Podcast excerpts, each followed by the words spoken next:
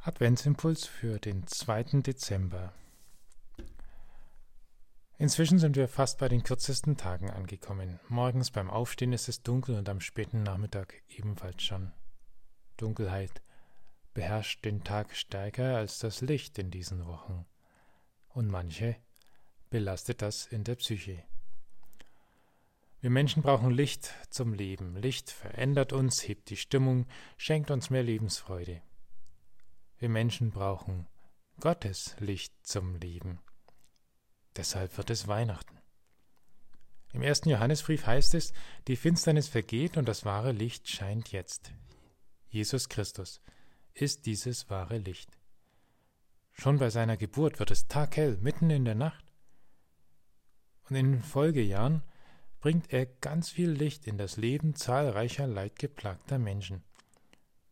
Selbst in der finstersten Nacht seines Todes bricht wenig später das Auferstehungslicht sich Bahn.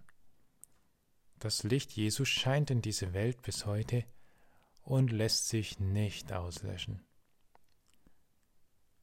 Jesus, das wahre Licht dieser Welt, bringt auch Licht in die Dunkelheiten unseres Lebens. Nicht so, dass sich alle Probleme gleich lösen, nicht so, dass es nur durch schöne Gegenden geht. Nein, es gibt auch dunkle Täler. Aber doch so, dass es am Ende des Tunnels immer sein Licht ist, was leuchtet. Es ist das Licht seiner Liebe, auf das wir zugehen. Daran ändern auch die dunkelsten Tage des Jahres nichts. Nun aufwärts, froh den Blick gewandt und vorwärts fest den Schritt, wir gehen an unseres Meisters Hand und unser Herr geht mit. So heißt es in einem Gesangbuchlied. Gott lasse sein Licht leuchten über sie an diesem Tag. Es ist das Licht seiner Gnade.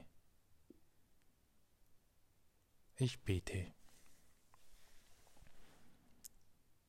Barmherziger Gott, wir danken dir auch wenn es äußerlich dunkel ist, müssen wir doch nicht im Dunkeln tappen, sondern du leuchtest uns mit deinem Licht heim.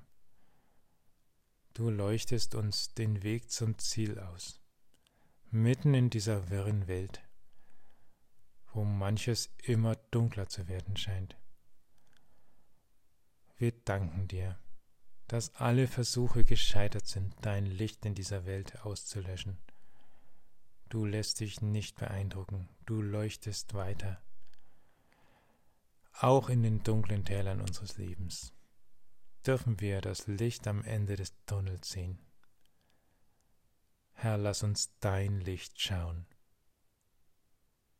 Gemeinsam beten wir, wie du uns zu beten gelehrt hast. Vater unser im Himmel, geheiligt werde dein Name, dein Reich komme, Dein Wille geschehe wie im Himmel, so auf Erden. Unser tägliches Brot gib uns heute und vergib uns unsere Schuld, wie auch wir vergeben unserem Schuldigern.